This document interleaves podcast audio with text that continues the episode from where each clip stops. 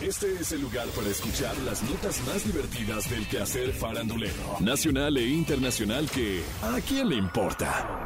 A partir de este momento escuchemos información no relevante, entretenida y muy divertida. Pero eso, ¿a quién le importa? A través de sus redes sociales, Valia se deja ver completamente enamorada de su pareja Alex Tinajero, un hombre transgénero. En su Instagram compartió este bonito mensaje.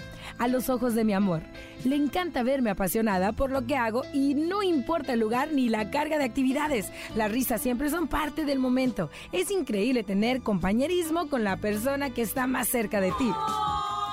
Tras su separación de Julián León, que es el padre de sus hijos, en el 2018, Valia estuvo soltera por algún tiempo, pero al dar a conocer su nueva relación con Alex Tinajero, el tema se convirtió en polémica pura. Sobre todo la parte en la que tuvo que explicarle a sus hijos sobre su nuevo romance con un hombre transgénero. Aunque por el momento no hay planes de boda, Valia ha demostrado que su romance con Alex Tinajero está mejor que nunca, además de inspirar a cientos de sus seguidores en temas como la diversidad y el amor.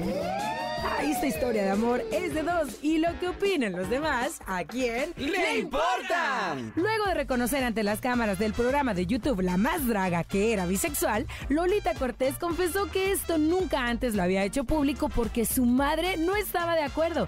¿Qué? Y comentó que cuando se separó del padre de sus hijos, tuvo una fuerte crisis personal que la llevó a tocar fondo y a decidir que quería vivir su vida libremente.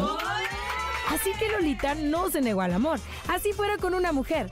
Al respecto dijo, en mi adolescencia decía, ¿soy o no soy? Y no quería decirle a nadie. Mi educación era súper católica y un tanto represiva. Y confesó que cuando se declaró bisexual, su madre y su hermana se distanciaron de ella. No estaban de acuerdo con su sexualidad. Y esto dijo, a raíz de que mi madre murió, me sentí un poco más liberada, porque jamás habría querido dañarla haciéndolo público porque ella lo sabía. Me habría gustado haber platicado con ella. En fin, historias de intimidades que a quién ¡Le importan! Hace unos días en un programa de chismes publicaron que una tía y una prima aseguraron que Belinda tuvo una relación secreta de varios años con su primo Jorge Peregrín. ¿Qué? Dijo la tía, yo no puedo hablar mucho porque no estoy autorizada por mi primo, pero sí lo confirmo. Sí, todos lo sabemos. ¡Ay, no, Por cierto, cuando este programa de espectáculos dio la noticia, Belinda publicó en sus redes que haría una demanda contra este medio de comunicación por difamación.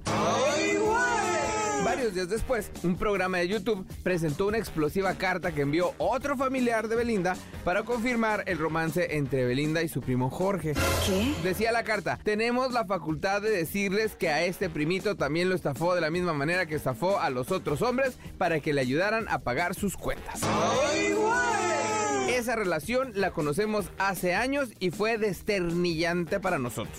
No es algo nuevo. Pero, como dice aquí, los rumores de mil amores son solo una mentira que se vende bien. Si existe algo cierto, ¿a quién ¡Le importa! Esto fue ¿A quién le importa? Las notas más divertidas del quehacer farandulero nacional e internacional. Porque te encanta saber, reír y opinar. Vuélvenos a buscar ¿A quién le importa?